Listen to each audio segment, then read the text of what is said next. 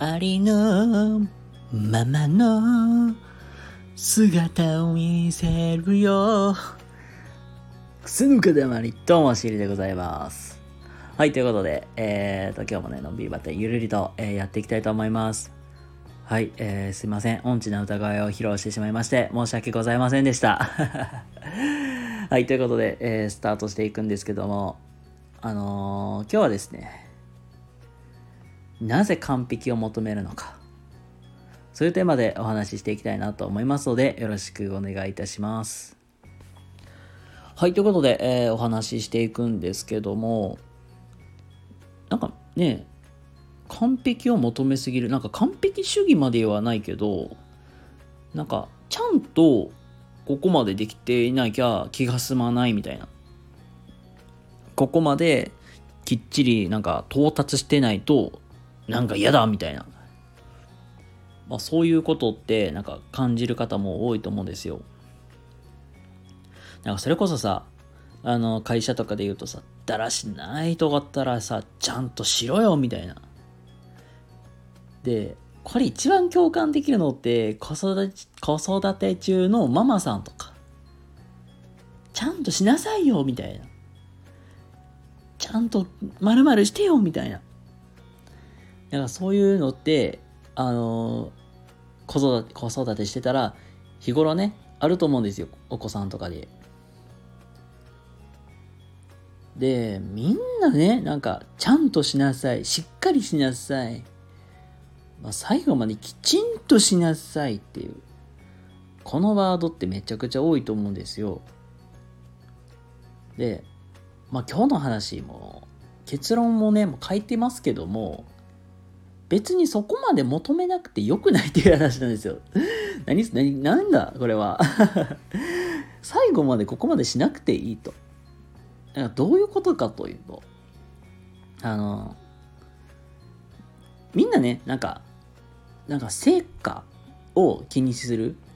うーん、まあ例えばね、ビジネスで言ったら契約まで取ってくるっていうとこもあるだろうし、まあ子育てしてる方であれば、テストで100点を取ってくるとか、なんかすごい結構完璧になんか求める、ちゃんとそこまできっちり成果を出すっていうとこまでめっちゃ気にする人もおると思うんですよ。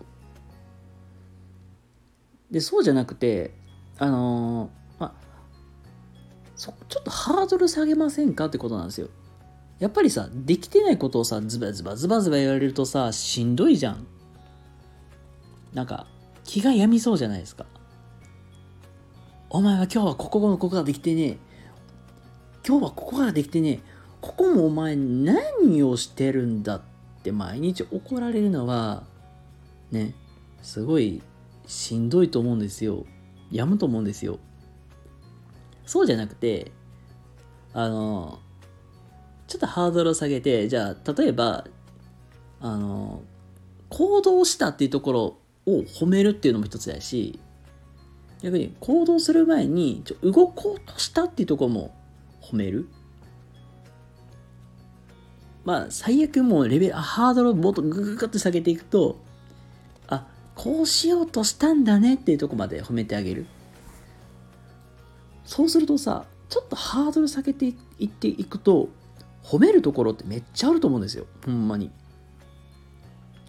あの本当に、例えば勉強しなさいっていうところ、だから机に向かって問題を解いているっていうのが、まあ、ゴールであれば、じゃあ、うん、まあ、教科書を広げて、じゃあ、あの、問題を解こうとしてたっていうとこもそこまですごいし、自分で机に向かおうとしてたってのも、そこもすごいわけじゃないですか。で、逆に、まあなんか、今日はちゃんと勉強しようと思ったっていうところもそこがすごいわけですよ。これってさ、勉強嫌いな子からしたらさ、もう勉強しようと思ったところ、時点がすごいんですよ。みんなこのハードルをこあのね、一個一個ね、低いハードルから徐々に超えていってるのがすごいんですよ。はい。なので、ちょっとね、すいません。順序がバラバラになってしまったんですけども、分かりにくいかもしれないんですけども、今日の話ね、えー、ここでまとめさせてもらうと、みんな最終的なゴール最終形態をすごく気にする人が多い。じゃなくてあのそれだとなんか褒めるハードルが高すぎるんですよ。だからハードルを下げていくんですよ。